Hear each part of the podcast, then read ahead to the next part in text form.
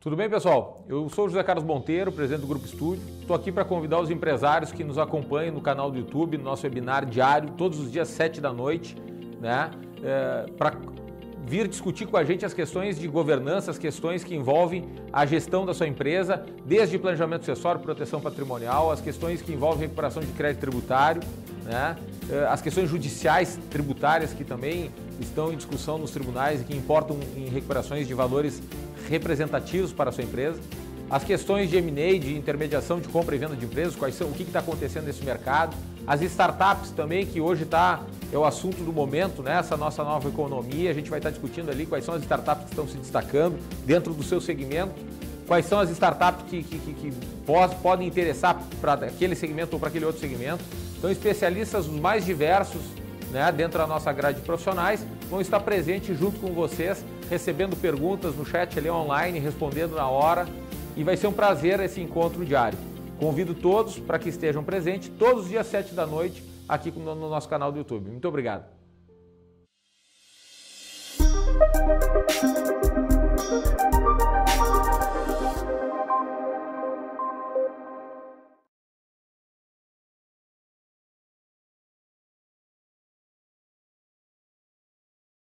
Jéssica, sou protagonista da Studio Corporate e hoje o tema tratado vai ser compliance financeiro. Para esse bate-papo, estamos aqui com o Pedro Botelho, gerente de expansão. Tudo bom, Pedro? Boa noite. Boa noite, boa noite ao pessoal de casa. Estamos aqui também com o Yur Teixeira, que é o nosso gerente operacional financeiro. Boa noite, Yur. Boa noite, Jéssica. Boa noite a todos que estão nos vendo e nos ouvindo. Boa noite aos que estão aqui presentes. E para completar o nosso time, estamos aqui com o diretor Otone Braga. Tudo bom, Otone? Boa noite. Boa noite, Jéssica. Boa noite, Pedro. Boa noite, Ur. Boa noite àqueles que nos assistem. E já antecipar que é um tema tão, tão atual, tão bom aí de a gente debater aí, né, sobre essa questão de compliance. Legal, pessoal. Lembrando então que uh, em breve a gente vai abrir espaço para os questionamentos. Então convido vocês que estão aí do outro lado da tela a interagir conosco pelas nossas redes sociais. Estamos ao vivo pelo Instagram, pelo Facebook e pelo YouTube, tá? Então envie questionamentos, dúvidas, tudo por aí que a gente vai acompanhando, tá?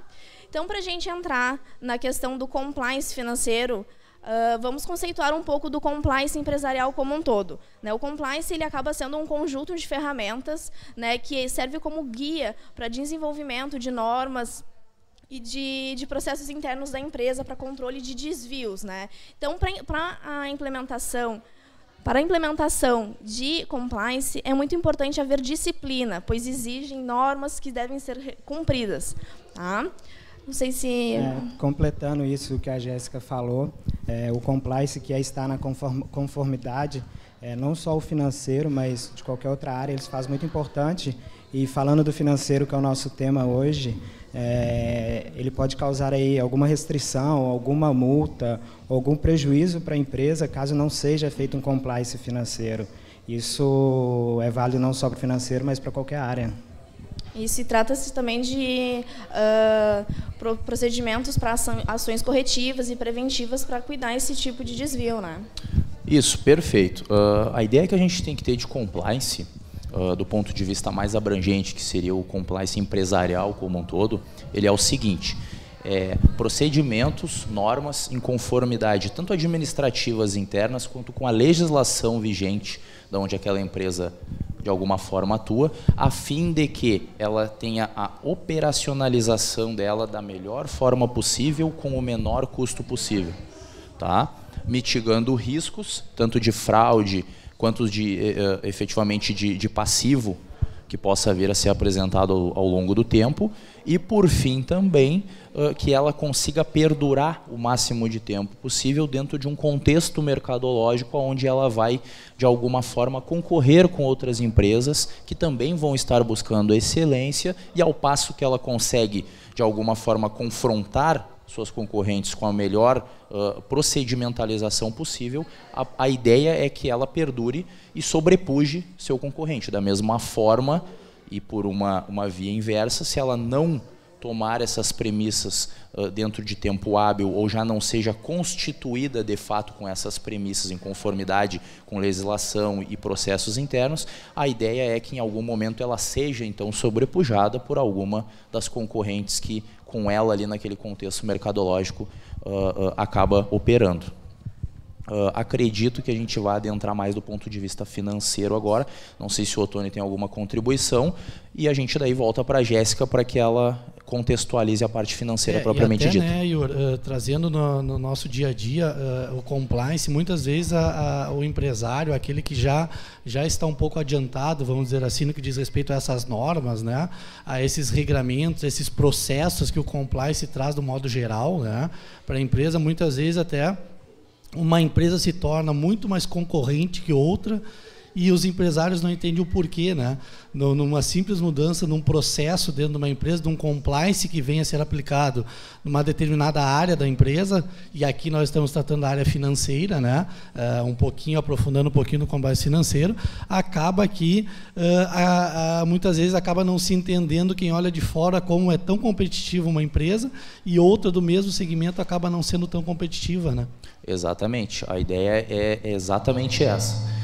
É que a gente consiga ter uh, o vislumbre de que uma determinada empresa, em tese, tem o mesmo tamanho, opera da mesma forma, em tese, e dentro de um mesmo contexto mercadológico que outra ou que outras, e por algum determinado motivo que não todo mundo tem o vislumbre num primeiro momento, ela está se, ela tá de alguma forma muito à frente. E isso muitas das vezes se dá porque ela tem um compliance bem desenhado dentro daquela empresa, ou desde a sua constituição, ou até mesmo em momento futuro, posterior à constituição, mas dentro de tempo hábil, acabou constituindo um compliance bem feito, o que trouxe para ela uma celerização enquanto operação empresarial.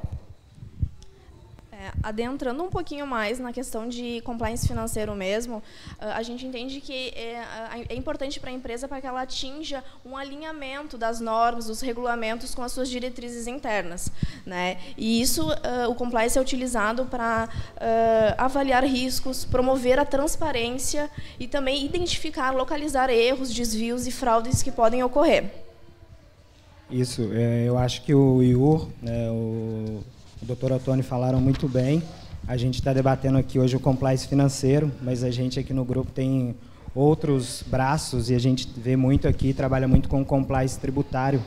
E a gente vê que o compliance não é só uma forma de se melhorar, perpetuar um negócio ou pensando em melhorar um fluxo de caixa, mas na verdade ele visa permitir que a empresa esteja em conformidade e que ela trabalhe dentro das normas que vai permitir que, o, que os empresários tenham uma, é, um, um, trabalho bem tranquilo na direção dessa organização.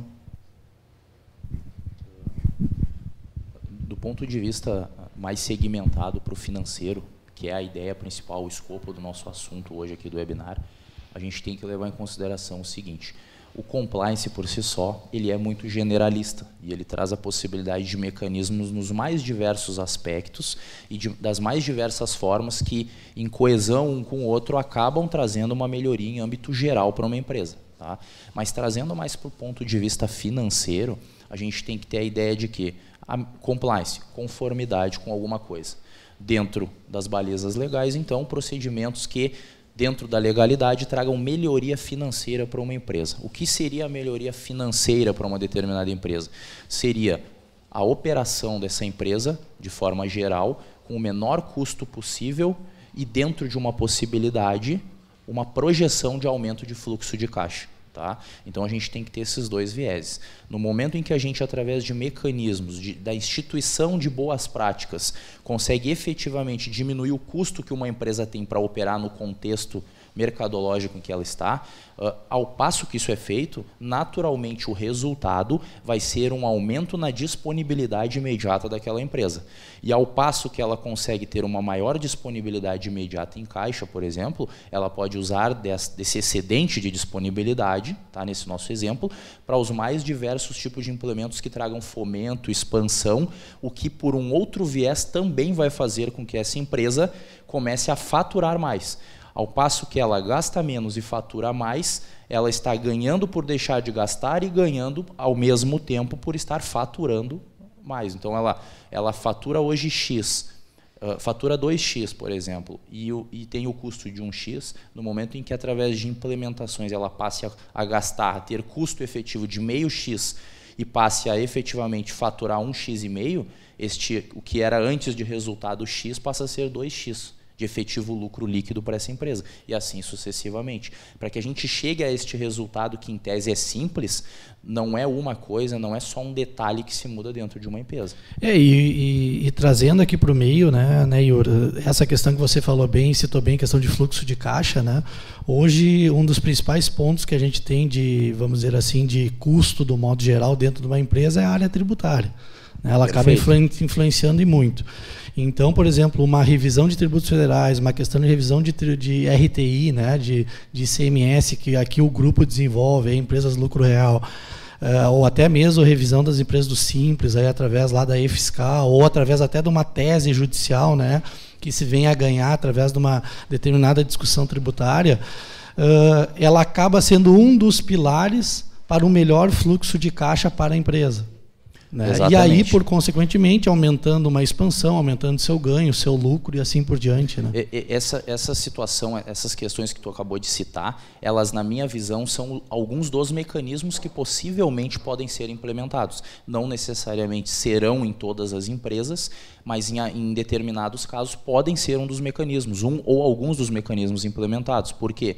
Porque, naturalmente, a empresa que efetivamente não está na sua melhor formatação tributária, por assim dizer, ela de alguma forma está deixando de ganhar, ela está tributando ao maior e poderia não estar tendo tanto dispêndio financeiro somente com tributos. Então, no momento em que ela regulariza isso, ela traz como uma premissa de melhoria algum tipo de formatação tributária melhorada frente à que ela tem num, num primeiro momento, o resultado, ao fim e ao cabo, vai ser o aumento da disponibilidade em caixa, o que vai trazer todo aquele ciclo de retroalimentação que eu falei antes, que vai ser, ao fim e ao cabo, a melhoria do aumento da, da disponibilidade da empresa, que pode ser usado nos mais diversos uh, âmbitos, tanto da de expansão, quanto uh, troca de sede, compra de, de matéria-prima por um menor preço, visto que tu pode comprar mais matéria-prima de uma vez só, e assim por diante. Legal. Uh, a gente também gostaria de salientar uh, questões que a gente avalia com a implementação e aplicação desse, desses compliance, né, tanto financeiro de uma forma mais específica, que é certificar a aderência e o cumprimento das normas, das leis. Né? Isso é de extrema importância, pois uh, o não cumprimento dessas normas pode gerar problemas com o fisco. Né? Então, é de extrema importância que a, empresa siga estes padrões. Né? Então, são muitos trâmites, são muitos muitas regras que elas têm o objetivo de cuidar os de desvios, de fraudes, né? Então é importante que a empresa siga esses, esses critérios. Também tem as manutenções e atualizações das normas, né? Então as normas elas garantem que uh, a empresa opere em sintonia com as diretrizes dela. E, e, o compliance em si ele já permite uma atualização dos processos, né? E isso fica alinkado já com as expectativas da gerência, podendo nunca uh, estar sempre sendo atualizado e não cair e, e ser uma, um processo ineficiente. A gente pode citar também uh, a questão de manter os processos internos para prevenção de, por exemplo, de lavagem de dinheiro. Né? Então, como é um departamento financeiro com muitas informações, é um grande fluxo de informações, podem ocorrer de ter uh, desvios e não serem percebidos, né, devido ao fluxo de, de, informações. Então, trabalhar com a transparência, com protocolos do trabalho, ajudam que uh, isso seja detectado e também que eles consigam elaborar uh, processos e meios para evitar esse tipo de acontecimento. E, até aproveitando, né, Yuro, a, a, gente acabou, começamos a debater e acabamos esquecendo de algum, de algum ponto aí. Uh, tem até hoje, por própria, podemos dizer assim, uh, normas mesmo, tipos de empresa, faturamentos né, ligados a essa empresa, que é exigência ter até o próprio compliance, né? Exatamente. Para que elas, vamos dizer assim, estejam com as normas e assim possam atender um determinado item que ela gostaria de prestar um determinado serviço. Né? Exatamente. Eu até ia adentrar nesse assunto agora em momento posterior e, e eu não diria que propriamente se trata da configuração empresarial, tá? E sim Uh, muito mais a necessidade de que uma determinada empresa tem de contratar, por exemplo, com a administração pública. Tá? O que, que vai acontecer? em, se eu não me engano, até peço que me corrijam, que eu não tenho de cabeça exatamente o número, acredito que seja a Lei 12.846 de 2013, que é a lei que, vulgarmente falando, se chama de Lei de Compliance, mas na verdade seria a Lei Anticorrupção. Tá? A ideia dessa lei, que em 2015 também, se eu não me engano, foi através de decreto, uh, né, seguiu, foi sancionada de fato, ela é uma lei que prevê exatamente o que a gente falou até agora. Tá?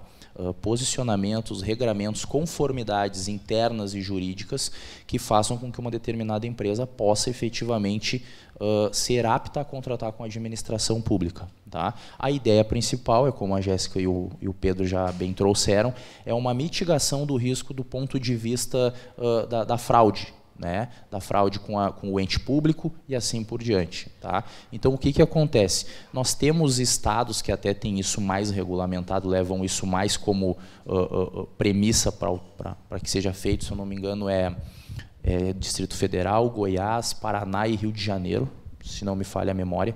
São uh, estados que, para alguns tipos de contratação com o ente público, é obrigatório que a empresa tenha a apresentação de um compliance que vai ter que naturalmente e quase que obrigatoriamente apresentar, entre outras situações, uh, todos os possíveis, uh, todas as possíveis sanções que a administração da empresa, uh, bem como o, a empresa como um todo e não só pura e simplesmente a, a parte que administra, vai efetivamente de alguma forma sofrer algum tipo de penalidade, por assim dizer, em caso de alguma fraude, em caso de algum desvio dessa verba por conta de ser pública. Então é uma forma também de resguardar a sociedade como um todo. Tá? Levando em consideração isso, eu diria que hoje em dia muitas empresas já se constitu já, já constituem né, já são constituídas com as regras de compliance pré-definidas ou efetivamente já abrangendo aquela atividade empresarial, exatamente porque muitas empresas têm o seu maior foco e a maioria do seu, do seu fluxo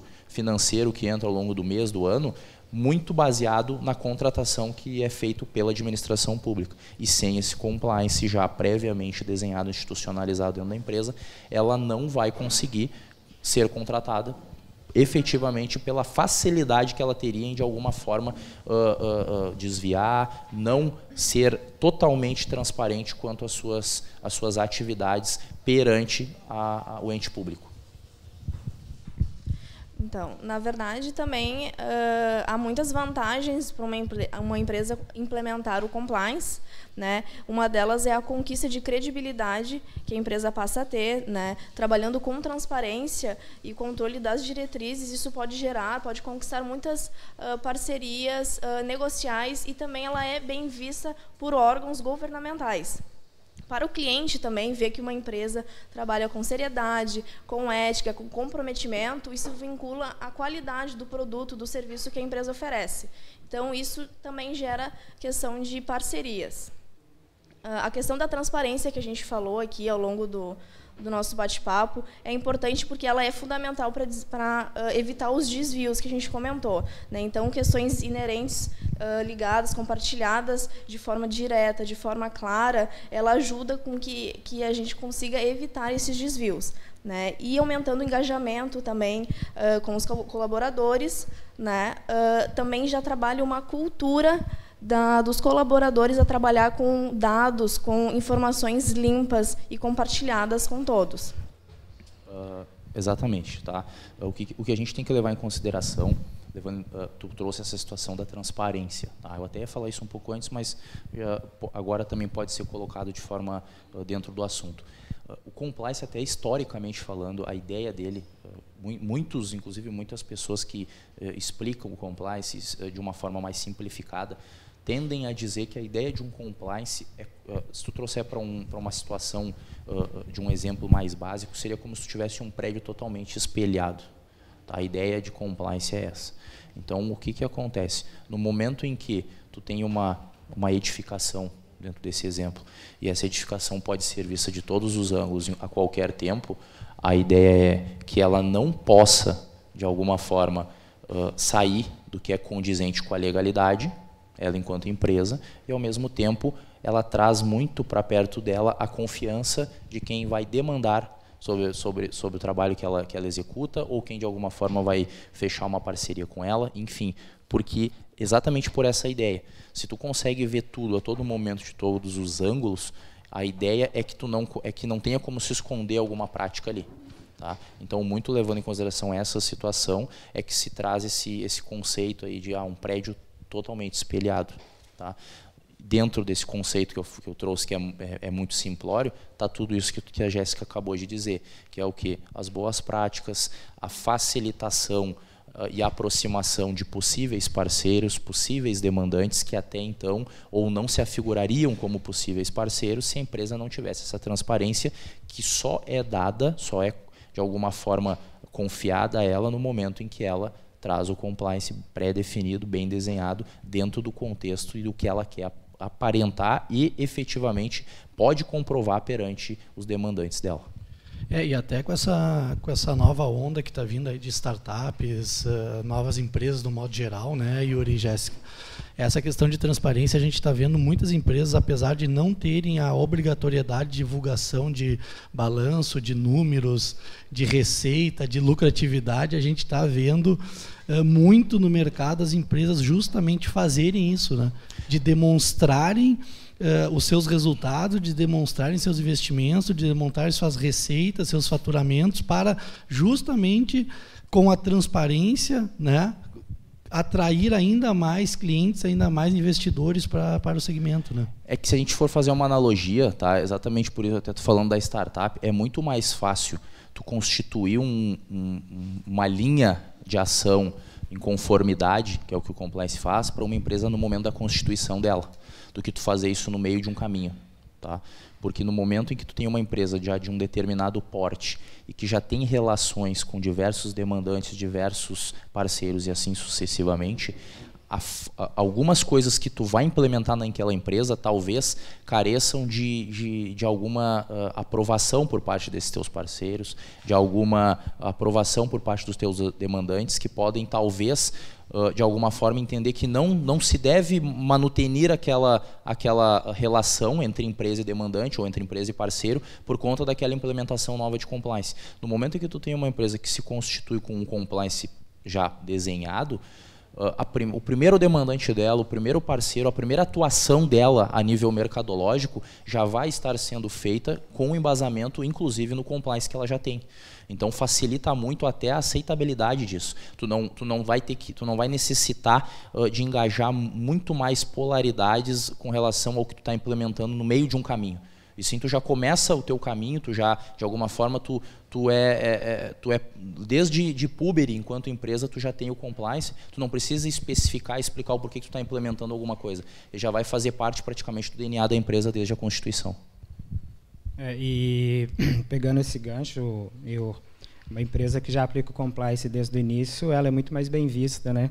O que, Exatamente. O que vai facilitar muito aí o interesse de investidores, até de se conseguir no mercado linhas de crédito, algumas características ou alguns tipos de serviços que a empresa que faz um compliance bem feito e desde o início vai ter maior facilidade do que uma empresa que não tem um compliance feito, não tem um setor dentro da empresa que é, organiza essa, esse tipo de é, regulamentação. Exatamente. É o que a gente até falou em alguns outros webinars a respeito de outros assuntos, quando a gente trouxe questões que envolvem valuation de empresa, entre outras. Tá? Uh, muito Muitas vezes pode acontecer até mesmo porque hoje no, nosso contexto aqui no Brasil é de que nós temos muitas empresas sendo abertas e não necessariamente com o capital inicial necessário então, entende-se que alguns custos podem ser mitigados num primeiro momento enquanto a empresa está recém-nascendo, mas a gente tem que ter a visão de que algumas implementações não são uh, perda de dinheiro propriamente dita ou não são uh, possíveis de serem postergadas. A ideia que a gente tem que ter é que talvez tu tenha um custo um pouquinho maior, mas é inerente à atividade empresarial e que isso, ao fim e ao cabo, a curto ou médio prazo, vai te possibilitar muitas, muitos, muitos benefícios, muitas facilidades por conta dessas implementações feitas, que foi o que o Pedro falou. Se tu tem, a gente sempre a gente trouxe isso num webinar já. Tu tem uma empresa uh, que efetivamente de alguma forma entende que uh, quer uh, vender, quer fazer uma fusão, quer fazer uma cisão, diferente, do, mas, mas quer operar de alguma forma e a gente precisa ter a quantificação financeira de quanto aquela empresa vale. Como é que eu vou chegar? Olha, eu tenho todo a, toda a sobrecarga da dificuldade que eu, enquanto empresário, tive para abrir a minha empresa. Eu tenho todo, todos os sofrimentos pelos quais vários empresários no Brasil passam no início de uma atividade empresarial. E dali 10 anos ela está bem, ela está de fato uh, uh, operando da forma que o empresário entende que, que tinha que operar. E ele quer vender um pedaço da empresa, ele quer trazer um, um algum parceiro para fomentar ela um pouco mais. E daí ele vai dizer assim, olha, eu sofri tanto com essa empresa, eu, fiz, eu passei por isso, por isso e por isso, então minha empresa vale X. Mas efetivamente isso tem muito da dor, da necessidade que o empresário tem de, de alguma forma, uh, uh, ter uma contraprestação por todas as dificuldades que no início ele abarcou sozinho enquanto empresário. E no momento em que tu tem uma, uma ferramenta, por exemplo, de um valuation, no caso do que a gente está falando aqui, tu tem como quantificar de forma fidedigna e efetivamente embasar o porquê aquela empresa vale X e não meio X. E isso vale tanto em benefício para o empresário que vai conseguir entender o porquê que aquilo vale X, e não meio X ou 2X e não X, e ao mesmo tempo vai conseguir demonstrar efetivamente o quanto aquela empresa vale para alguém que vai injetar algum capital nela. Porque não adianta eu chegar e dizer, olha, minha empresa vale tanto por isso e por isso e por isso, porque eu tenho tanto de maquinário, porque a minha sede vale tanto, porque não é essa a ideia. A gente não está contando ativo. Então a gente para vender uma empresa tem todo, tem a marca, tem o que ela faz, tem o contexto mercadológico que ela está, entre outras coisas, além do próprio ativo e do passivo.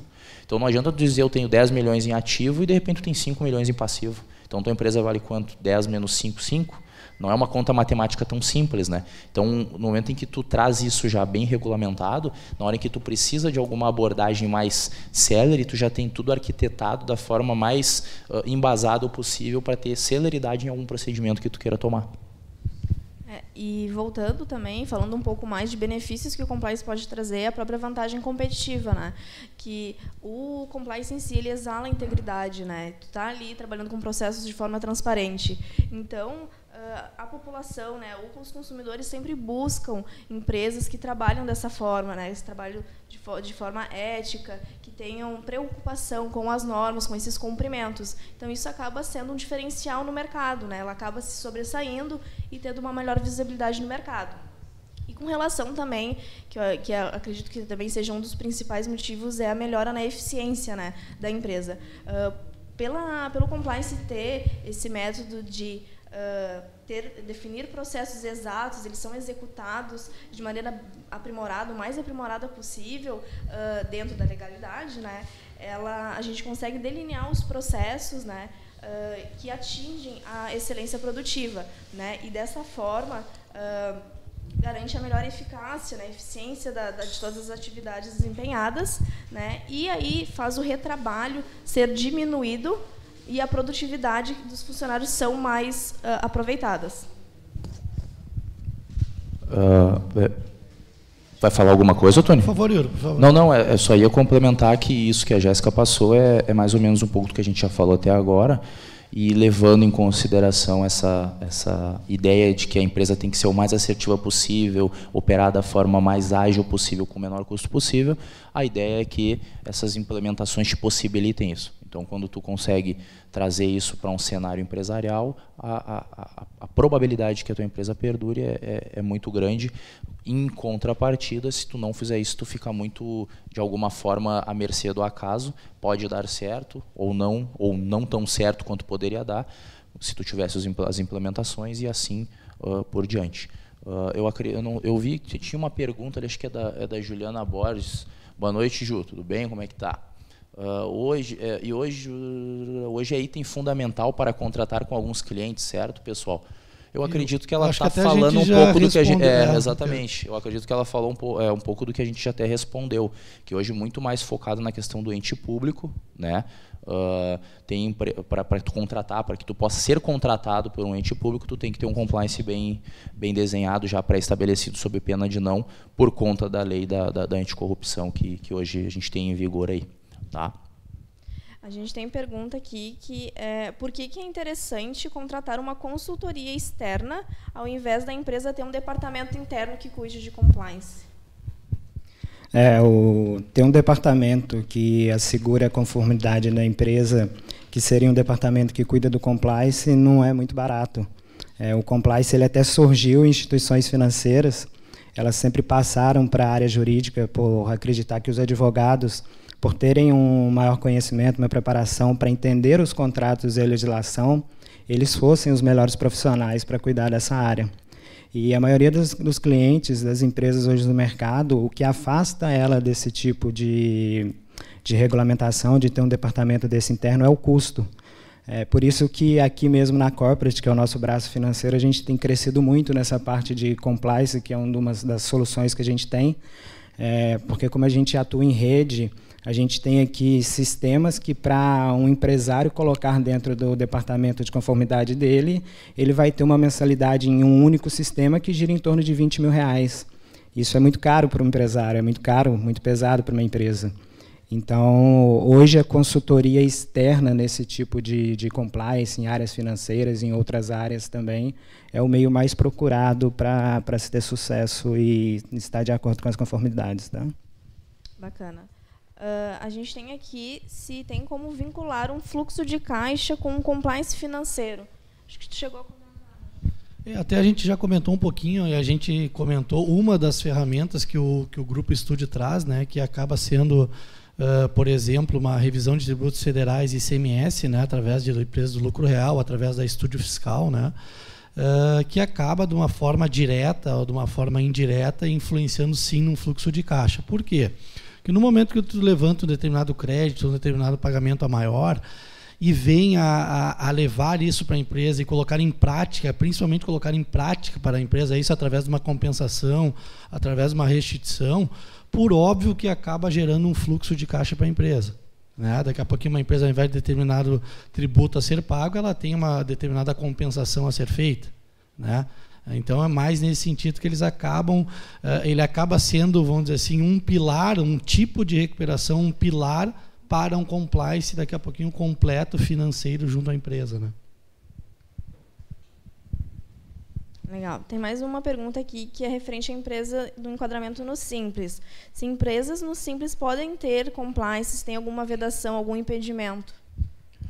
Não necessariamente, tá? Uh, conforme a gente já trouxe até agora no assunto, o compliance ele nada mais é, de uma forma bem simplista falando, mecanismos que tragam melhoramentos e que façam com que a empresa uh, atue e opere da melhor forma possível, tá? em conformidade com a, com a legalidade.